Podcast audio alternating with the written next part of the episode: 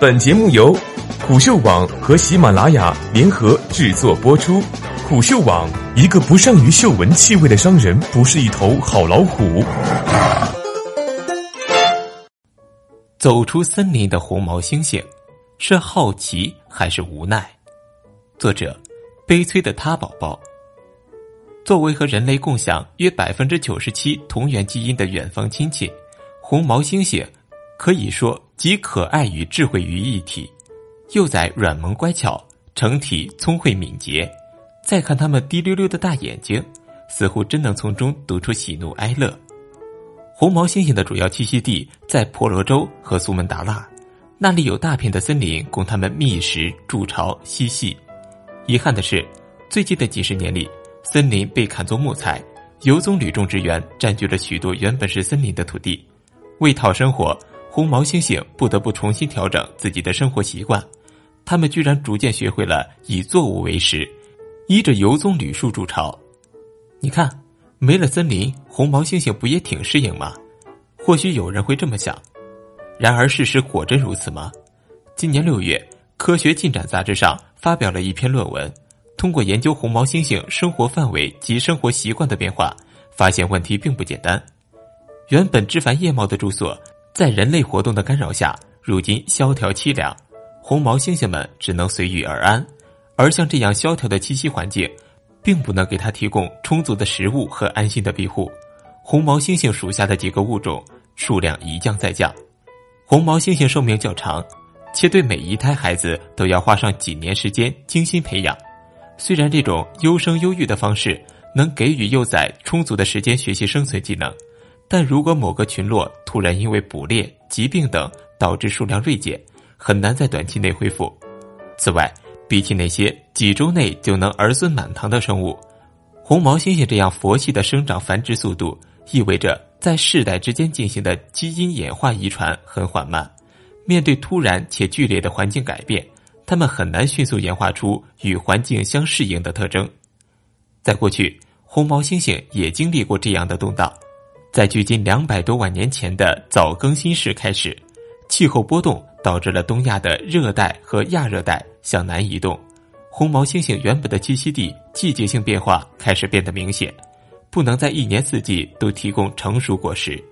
红毛猩猩为了找寻充足的食物，也逐渐向南迁移，种群变得分散。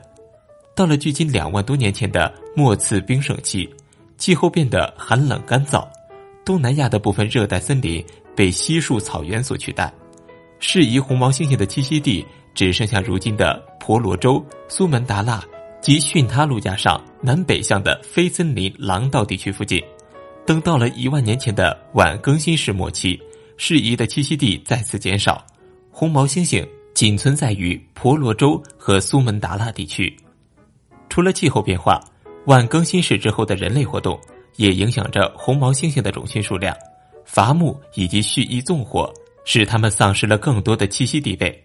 剩下的栖息地又承担着保护生物多样性和提高人类经济收益的双重任务。婆罗洲百分之七十五的红毛猩猩都生活在开发区，更有上千只猩猩居住在游棕榈种植园内。有时，它们因为采食了人类种植的作物而被人猎杀，甚至有种植园鼓励员工猎杀作为害兽的红毛猩猩。在这场猎杀中，失去母亲的幼崽也没能逃过利益链，被卖到宠物市场。在自然和人为因素的共同打击下，红毛猩猩一步步沦为如今的极危物种。红毛猩猩的生存需要大片的林地，如今猩猩们选择从雨林中出走，也许并不是真正意义上的出走，而是栖息地面积太小，已经没有它们的容身之处了。即使它们能在游棕榈种植园安生，也只是迫不得已。我们或许不能左右地质纪年层面上的环境变化。但是人为的砍伐和纵火还是能够规避的。保护红毛猩猩的栖息地，不仅是保护红毛猩猩这位正主，更能庇佑其他大批依靠这片森林而存活的生灵。许多人正在为此努力。为了给红毛猩猩争取到更多的生存空间，科研人员和动物保护者们尝试与游棕榈种植园和其他私营机构联系合作，期望改变他们的观念，不再把红毛猩猩看作害兽。减少红毛猩猩和人类之间的冲突。对于那些失去母亲却还没有独立生存能力的孤儿，猩猩救助站提供了温暖的庇护。那里的工作人员给他们提供最基本的生活保障，并在森林学校教会他们如何爬树、觅食，以期望他们能早日有重回大自然、独立生存的能力。只是，等到需要人类教野生动物如何在野外生存，已经是极大的悲哀了。红毛猩猩回归森林之路道阻且长，那些委身在游棕榈种植园的猩猩们，什么时候才能像他们的祖先那样？快活的在森林里撒欢儿，享受一只红毛猩猩本该拥有的一切呢？